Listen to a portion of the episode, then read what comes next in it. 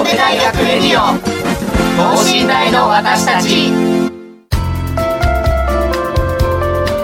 この番組では神戸大学でのキャンパスライフ受験エピソードなど学生パーソナリティが生の声をお届けしていきます。大学関係者による大学の最新情報イベント情報もお伝えします。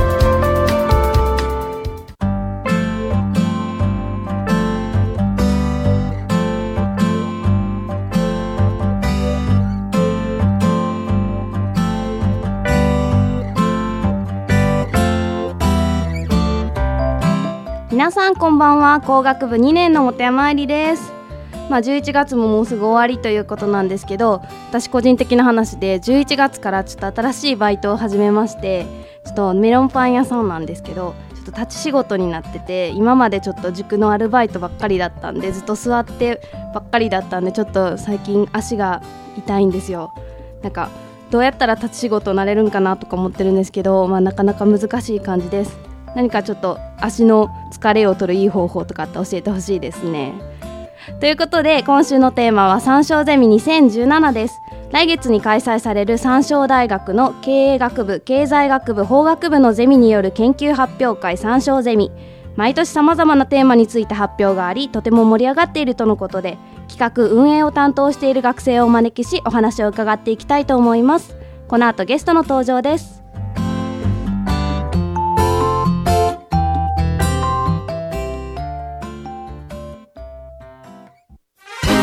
大学レディオ。等身大の私たち。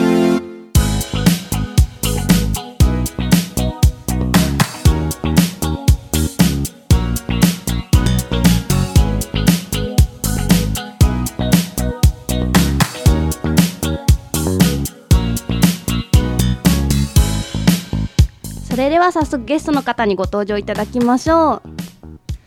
リスナーの皆さんこんばんはベルカンという団体に所属しています。神戸大学経営学部3年篠原幸喜。あだ名は篠です。よろしくお願いします。よろしくお願いします。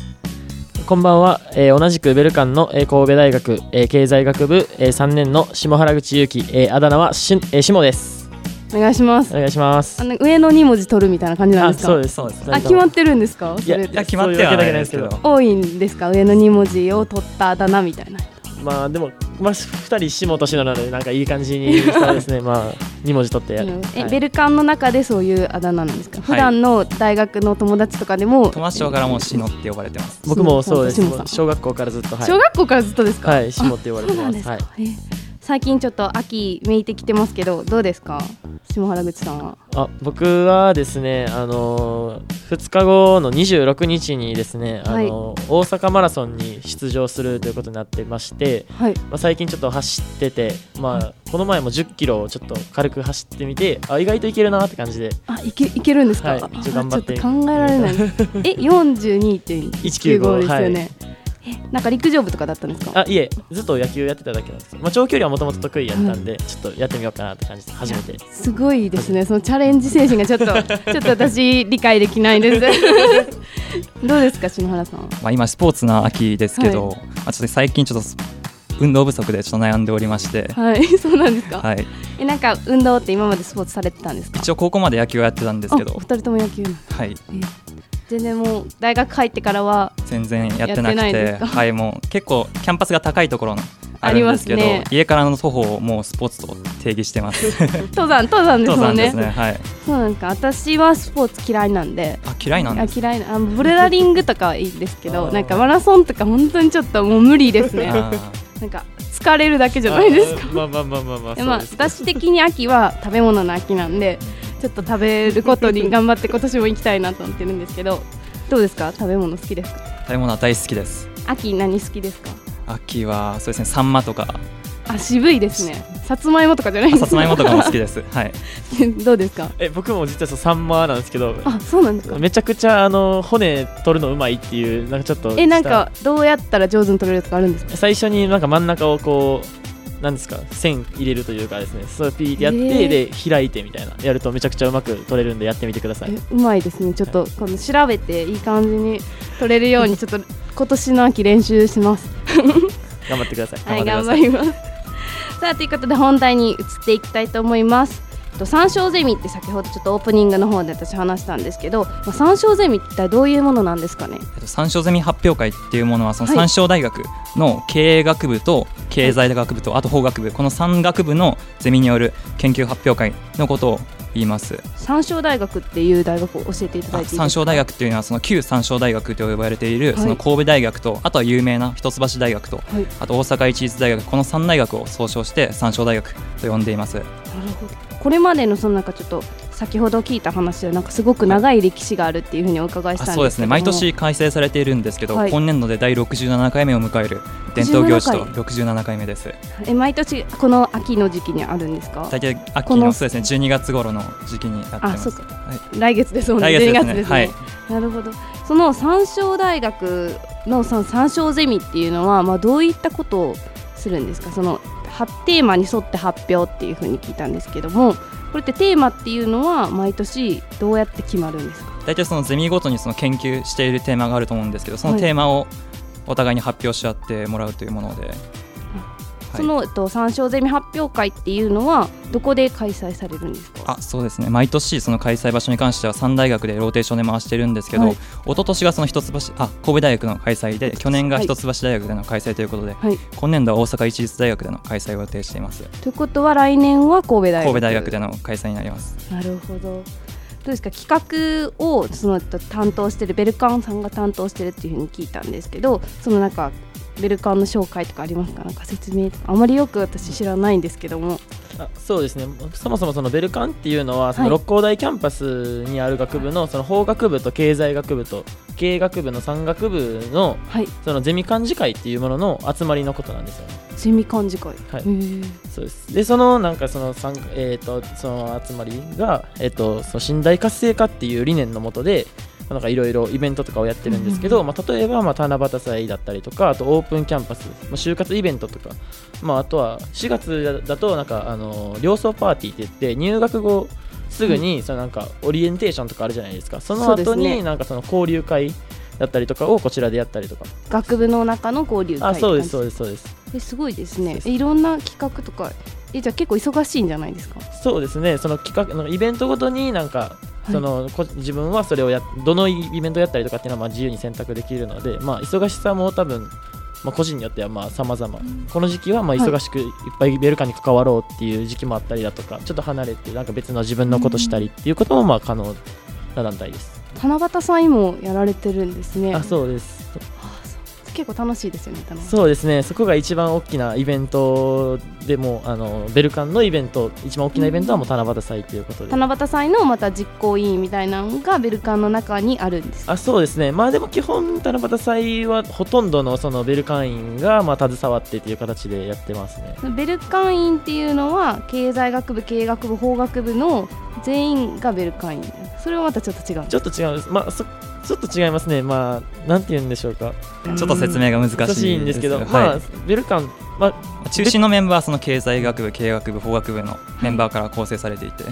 うん、なるほど。はい。まあ、それ以外の学部の人も。もう少なからずはいます。いらっしゃるんです。はい、なるほど。またちょっと来年の七夕祭も期待してるんでちょっと遊びに行きます、はい、ぜひ来てくださ い。ありがとうございます、ありがとうございます。今年の三章ゼミの見どころについてちょっと伺っていきたいなと思うんですけど、はい、今年の発表テーマってあるんですかね？参加予定のゼミとかあったら教えてください。あじゃあ見どころの方からあはいお願いします。見どころ今年の三章ゼミ発表会に関しては2つありまして、はい、まず1つ目がその発表内容の幅幅広さというところでその現代社会に合ったテーマとかも多くて、はい、結構聞きこ聞き応えのある発表ばかりだと個人的には思ってます。で具体例ちょっと挙げますと、はい、最近話題のそのビットコインとかビットコイン。あとはドローンとかその今を代表する最先端の内容から、あとはその男性の育児への関与がその家庭とか仕事に与える影響とかそういったそのジェンダーについての研究とかも発表内容にありましてすごい幅広い内容になってます。え各大学同じテーマについてではなくてそれぞれのゼミで研究している内容をそれぞれの大学が発表していくって形、そうですね。はいそれぞれ発表内容全然違っていて逆にそこが面白いなとは、うん、そうですね。いろんな内容が聞けますもんね、はい、なるほど。であともう一つの見どころとしては、はい、まあ、今年度その去年よりもかなりその発表するゼミの数増えていますので、はい、そのより多様な内容を来ていただいた方には楽しんでいただけるかなと思っております、うん、なるほど、ね、何組ぐらいあるっていうのは今今年は50全部で55ですね。55大体一つのゼミが10人ほどだとしますと、まあ、500人以上の学生に参加していただけるという、うん、3大学合わせて55ですか？55です。多いですね。神戸大学からは25参加ですね。多いめっちゃ多いんじゃないですか、はい、25って結構半数ぐらい占めてますね。なるほど三大学の交流っていうのはこの三章ゼミのみなんですか？のみですねはい。それその前にでもまあ一応こう打ち合わせっていうのはあったりするんですか？特にないですね。テーマお互いにはい。テーマだけお互いが知ってるっていう状態で。で当日その場所に集合して発表聞く、はい、結構じゃあ新鮮な気持ちで聞けるんですね、すねはい、なるほど当日の見どころっていうのをありますか？なんかそのいろんな多様なゼミ発表が聞けるっていうのも見どころの一つだと思うんですけどもなんかそれ以外になんかこういうところに注目して聞いたら面白いかもしれないとか当日の見どころですか？まあ、その結構その分野に通ってるゼミ同士が集まると思うんですけど、はい、その中でなんかお互いの全然知らなかったこととかをまあ聞ける場になってるので、うん、結構ディスカッションとかもなんか結構はかどるとは個人的には思ってますのでその発表っていうのはその舞台の上にその一つのゼミが上がって発表してるのをこっち聞いていてその後に質問とかあればそこでディスカッションとかをやっていく結構激しいんですか？そのディスカッションっていうのはなんか。あそのチームにもよりますね、はい、はい、去年ちょっと見に行ったんですけど、はい、僕のところは結構激しかったイメージ。激しかった。はい。なんかあまりそういう講演会とかっても質疑応答って基本みんな行かない感じじゃないですか？高校生とか大学生になってもあまり行かない感じなんでちょっと全然想像できないんですけどすごいんですか？ねディスカッション。ディスカッションそれもチームによると思うんですけどまあ普通の一般的に私がイメージしてるよりは多分多いんでしょうね なるほど。で、お二方のゼミは発表されるんですかね？あ、します。はい。出ます。同じゼミですか？いえ、違います。別々のゼミ。僕が経済学部のゼミで、あの篠の方が経営学部のゼミで別々で、はい。どんな発表されるかちょっとちらっとお聞きしても大丈夫ですか？僕はさっき言ったその男性の育児への関与がその家庭とか満足度に与える影響っていう部分です。なるほど。え結構それっていうのはもう下調べから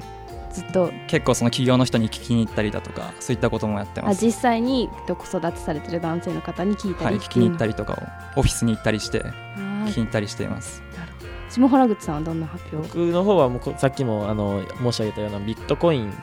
のことなんですけど、はい、まあ、そのビもしビットコインがこのなんか世界のそのなんか単一通貨ビットコイン今ある通貨がはい、今あるその通貨がビットコインだけになった時の世界ってどんな世界なんだろうみたいな。全世界がです日本もアメリカもみたいな全部がビットコインを使った時ってどんな世界なんだろうっていうのをいろいろな分野でなんか法とかまあ、そういうなんか金融機関だったりとかっていうのをなんかいろいろ今まだ調べてる段階なんですけどもそういうのをやっています。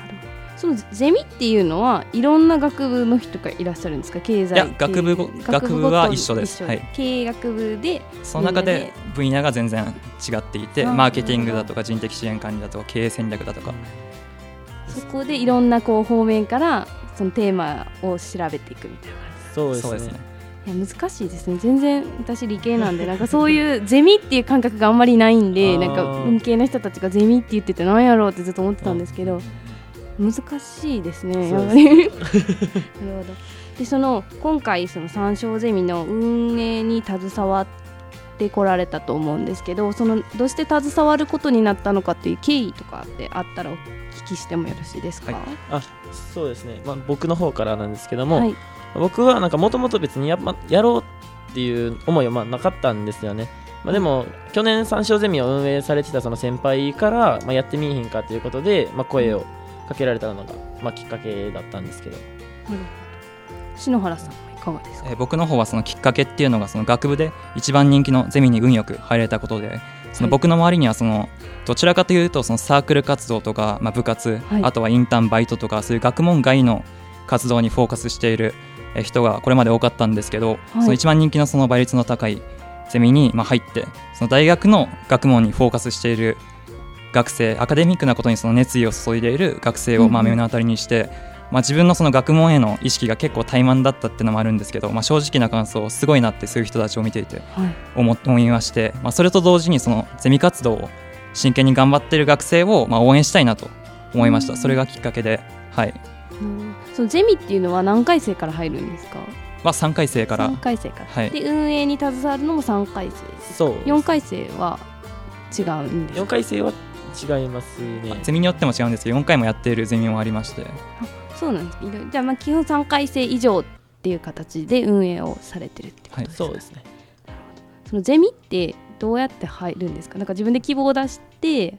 今なんかこう人気の高いところに入られたっていうふうに聞いたんですけど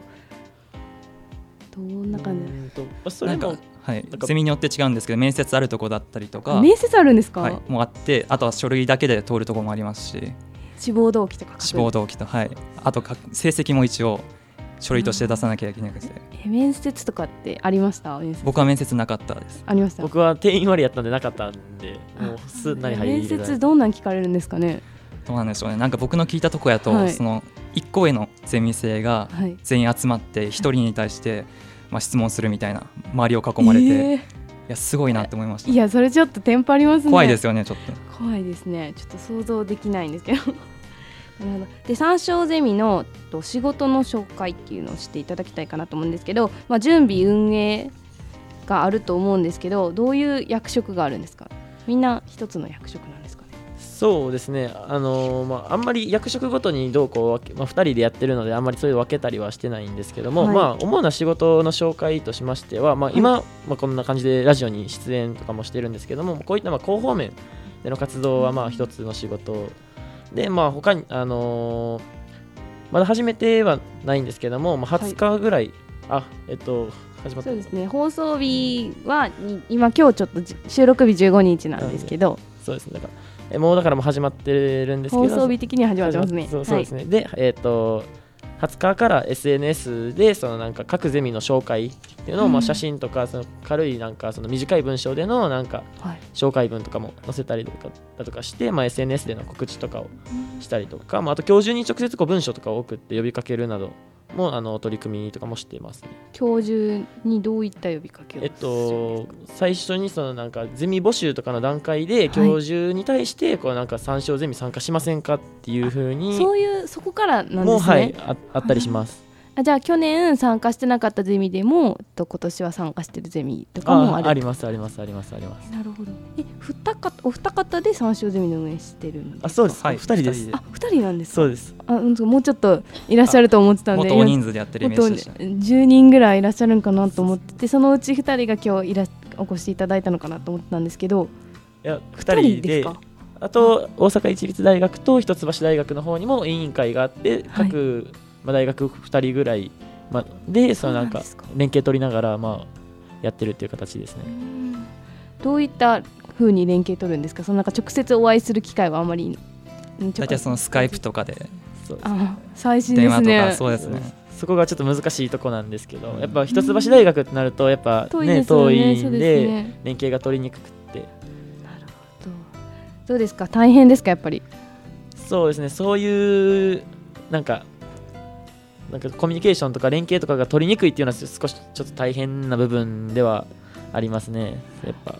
逆にそのなんかやっててすっごいこれ面白面白いの、まあ、まだちょっと始まっなんか三章ゼミ自体が行われたわけじゃないんですけど、うんはい、今準備段階でちょっと面白かったなとかやっててよかったなって思ったことってありますか？なんかあと1か月以内に迫ってるんですけどその日にちが近づくにつれて、その勉強スペースとか、あとは食堂とかでその結構学生の間に3章の発表に向けての会話がちらちらほら聞こえてくるんですね、まあ、そういうのを聞いてるとなんかゼミ生が一つの目標に向けて頑張ろうとしているのが目に見えて、あやっててよかったなってなりますね。なるほど。どうですか？ありますか？そうですね。僕もまあなんか僕も実際にそのなんか、えー、と食堂とかでなんか、はい自分がまあなんかゼミ活動とかやったりとかしてるんですけども、はい、その横でそのなんか別のゼミの子たちが参照なんか頑張ってる姿とか、まあ、見たりとか、うん、まあ、一緒になんかそのゼミ間でのなんかそのなんか交流とかもできているのがなんかすごい嬉しいかなとは思います。えゼミのみんなで食堂今日何時にここ集合みたいな感じで話し合ってパソコン開いて、そうですそうですいやすごいですね。全然私この六甲台の方の上の方のキャンパスに行かないんでなんかそれも想像できない。え結構多いんですか？この時期やっぱり。食堂とか。結構見かけますね。はい。えじゃあ普通にご飯食べようと思ったらちょっと 席がないみたいな感じなんですか？まあまあまあなるほど。じゃあ、えっと、その参照ゼミの発表会っていうのはと当日いつになるんですかね？発表の日は。当日は12月9日と10日の土曜日日曜日になってます土日。土日ですに一律大阪大学大阪一律大学の杉本キャンパス。場所でやります。場所とかありますか？場所って決まってるんですか？その杉本キャンパスの中のあそこまではまだ決まってない。ここから決めていく感じなんです、はい、なるほど。なんかと地域の方や高校生とかと今これラジオ聞いてるの割と高校生多いと思うんですけど新大生とかに向けてもメッセージがあればお願いします。えー、っとじゃ今回のその三商ゼミ発表会は、はい、その一般観覧可能となっておりますので、まあ、どんな方でもお越しいただけるように今年はなっています。うん、で特にこのラジオではその高校生のリスナーの方が多いということで、はい、その大学の勉強がどういったものなのかとか、うん。興味を持った方はまあぜひ見に来てほしいのとあとはその現新大生、はい、で特に2回生とかはゼミ選び迷ってる方もいると思うので、まあ、そういったゼミ選びの指針にもなると思うので、まあ、ぜひ見に来てくださいそ聞いたら結構参考になりますよね。去年聞きに行かれた。去年聞きに行きました。結構それって参考になりました？参考になりましたね。こんな研究してるんやみたいな。ゼミがどういった研究してるのか全然わからなかったのでわからないですよね。参考にはなりました。下原口さんはいかがですか？そうですね。逆に僕は去年見に行ってなかったんで、はい、今入ってるゼミがなんかどういうことやってるのとかも、まあ、入るまで知らなかったので、うん、まあ、そういう面ではちょっと言っとけばよかったなっていうのもあるのでありますか？はい、だからぜひ高校生とかまあもそうですけど、まあ、2回生とかの皆さんにも来てほしいですね。なるほど。それではまあ12月9日の土曜日と日曜日ですね。何時からとか決まってますかね？ゼミごとにその発表時間異なっておりますので、はい、そのホームページの方にその詳しい時間の方は載せる予定ですので神戸大学のホームページの方から調べてみてください。神戸大学のホームページですね、はい、土日どっちかに必ず出てくるんですよね、はい一つのそのゼミ何分発表って決まってるんですか？それも今ちょっと話し合ってる段階で長いところは1時間ちょっと発表する1時間発表するんですか？発表するところになります。なんかチームに分かれていてそのゼミの内部で、はい、3チームとかに分かれていてその各チーム発表30分とかで1時間半とかも。あるんですね。結構じゃあまちまちということでまたホームページを見ていただければ順次公開していくって感じですかね、はいはい、っています、まあ、ぜひまた皆さん行ってみてください。じゃあ今日のゲストはですね、えっと、ベルカンの参照ゼミ担当の篠原さんと下原口さんでした。ありがとうございました。ありがとうございました。ありがとうございました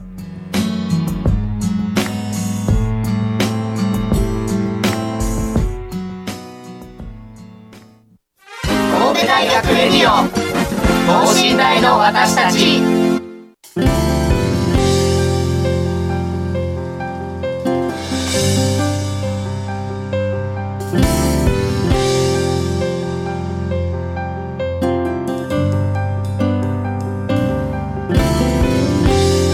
ということで今日は三所ゼミのお二人に来ていただいたんですけども、まあ、私ちょっとさっきも言ったみたいに、まあ、理系なんでゼミとかよく分からなかったんですけど、まあ、文系の友達が今日はちょっとゼミ活動でとか先輩がちょっとゼミでちょっと今日はオールやみたいな言ってるのをちょっと耳にしながらちょっとゼミとと理系でいう研究室の違いっていうのがちょっといまいち分かってなかったんですけど、まあ、今日お話伺って、まあ、ちょっとゼミっていうのが分かりましたね。また参照ゼミっていうのは12月9日に9日と10日の土曜日と日曜日にあるので興味のある人が、まあ、2回生とかもぜひ聞きに行ってほしいなと思います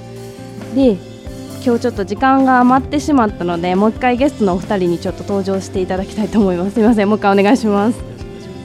さっきなんかちょっとそれぞれのお互いのゼミについてのお話とか研究テーマちょっとちらっと伺ったんですけどもそのテーマを選んだ経緯とかってあったらお聞きしてもよろしいですか僕の方から、はい、僕の場合ちょっと、はいそもそもテーマの方がその男性の育児への参加がまあ満足度に与える影響、家庭と仕事の満足度に与える影響について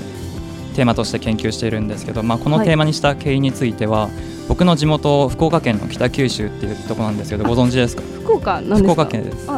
関西だと思って今ちょっとびっくりしました。あ知ってます知ってます。でそこ結構その成人式とかあれるところで あなるほど。ニュースでちょっと見見るところですね、はい、僕の中学校のその同期とかはもう結構その結婚してる人が多くてこの前同窓会に行った時にはい、はい、まあ、少なく見積もっても4分の1ぐらいも結婚してる。えそんなにですか、はい、周りが。そんな感じなので結構その女子からもその夫の方が全然育児してくれないとかそういうのは結構周りで話題が あったのではい、そういったこと現実的ですね、はい、身近にあったので、まあ、研究したいなっていう同窓会からきっかけを得たみたいな感じですか、はい、えすごいですね。4分の1えまだって20今22です。いいですよね、はい、結構 LINE のアイコンとかも自分の赤ちゃんの写真の人とかめっちゃいて。えー、いやすごいなんかまだまだ結婚とかそんな子供とか先の話でって個人的に思ってたんで、うん、えなんかえ意外と周りに多くてはい、はいそれでなんか男性が育児もっと参加したらいいなみたいな感じで考えられそういう夫結局なんか自分将来結婚するときに、はい、まあ、どういうふうに妻を支えたらいいのかなとかそういった部分もまあ知りたいなっていうことで。どうですか？調べてみて、まあ、ちょっとまだ調べてる最中かと思うんですけども、はい、ちょっと自分将来結婚して子供できたときにちゃんと参加できそうですか？いやちょっと参加したいなと思ってるんですけど。って言ってほしいですよ。結構妻の方からももう参加しても、まあ、結構慣れてない部分も夫にあると思うので、うん、余計ストレス。余計できんなら手伝わなくていいよみたいな意見もちらほらあるんですよアンケートとかで。ああなるほど。え結構アンケートとかもアンケート調査も実施してるんですか？もう自分たちで作ってはい実施しています。それはなんかその大学生が対象だと、まあ、授業の前に回って配ったりっていうのが時々一応対象はその川崎重工業株式会社の人からテーマを与えられていてそこを中心にその企業を中心にアンケート調査を行っています。なるほど。結構それってだいぶ前から準備するんですか？そうですね。はい。発表の方が2月後半なんですけど今もアンケートとか全部作って。え参照ゼミの発表とは別に別で。発表がまた2月後半はい、中間発表的な位置づけで僕たちはやってるので参照ゼミ発表会を、はい、参照ゼミが中間発表みたいな感じで、はい、またそこでこういろいろ、はい、多大の人から意見とかも得てそれを2月後半ので最終的な発表とできるように持っていくって感じ。はい。下原口さんどうですか？ビットコインあそうです、まあ、ビットコインってちょっと何か教えてもらっていい？ですかなんかちょっと聞いたことあるんですけど、はいはい、ネット上のなんかですあそうです仮想通貨っていうもののなんか一部なんですけどもまあなんていうんですかね。その電子マネーとかって結局円じゃないですか、はい、じゃなくて、うんうん、仮想通貨っていうのはなんか別の通貨円とかドルとかと一緒でなんか一つの通貨なんですけどネット上でそれなんか取引のやり取りだったりとかがなってて、なんか中央銀行がないんですよね。なんか円とかドルとかって絶対にそのなんか各国のなんか中央銀行とかがあるんですけど、ね、そういうのがなくって基本的に管理してる人はいないみたいな。っていうなんかちょっとまあ変わった。そうです。難しいんで僕もなんか完全になんか理解できてるわけではないんですけども今そういうことについてもっとなんか調べてるっていう段階ですね。ネット上で世界中でこう取引ができるってそのビットコインを使って取引ができるあそう。ですそうですそうです。それでなんか、まあ、日本でももう商品それで買えたりだとかとかもまあできるんですよね。はいはいはい。へどういったふうに調べてるんですか？えっとまあそのなんか全世界がビットコインだけになったらみたいな、さっきお話いただいたんですけども、はい、それをなったらどうなるかっていうのをどうやって調べるんですか？それはちょっとなんか教授の方がもうすごいなんか知識とかも豊富な方なので、はい、もうそのあの先生とかに聞いたりだったりとかあとはまあなんかその現状、まあ、だから法制度の現状とかもこう調べつつ、はい、こうなんかそのそれそれとの金融の関わりだったりとかっていうのをまあネットとかで調べたりとかもしてあんまりなんかそのソフト使って分析だったりとかっていうのはあんまりしてないですね。うんまあ、ちょっといろいろ伺ってきてちょっといい感じの時間になってきます、どうですか？ラジオを受けてみて終わってみて感想をお願いします。篠原さんから。はい。えっとやっぱりちょっと緊張しましたね。緊張しま緊張してすごい伝わってきます。そうですか？ね、はい、篠原口さんはいかがですか？いやまあ楽しかったです。はい、うん、初めてだったんですけど。はい、マイクの威圧感がすごいってこう始まる前におっしゃってたんですけど今はどうですか？それはちょっと今も変わらずあるのでまた次別の機会で撮る機会があれば、はい、次はそのマイクに勝ちたいなと思います。マイクカラフルにしたらちょっといいとかありますか？なんかちょっと黒なんでねまた写真とか見てもらったらわかるかなと 柔らかい感じのマイクなんでね。パステルカラーとかにちょっとしましょうじゃあ僕も緊張しないかもしれないです、なるほど。まあまた機会があったらお二方とも来ていただいて、まあ、次はちょっと楽しさが勝つように篠原さんもちょっと緊張はもう今回限りで、はい、次回からはちゃんと緊張しないように全勝します、はい、ということで今週は工学部2年お手山入りがお届けしました。それではまた来週。さよなら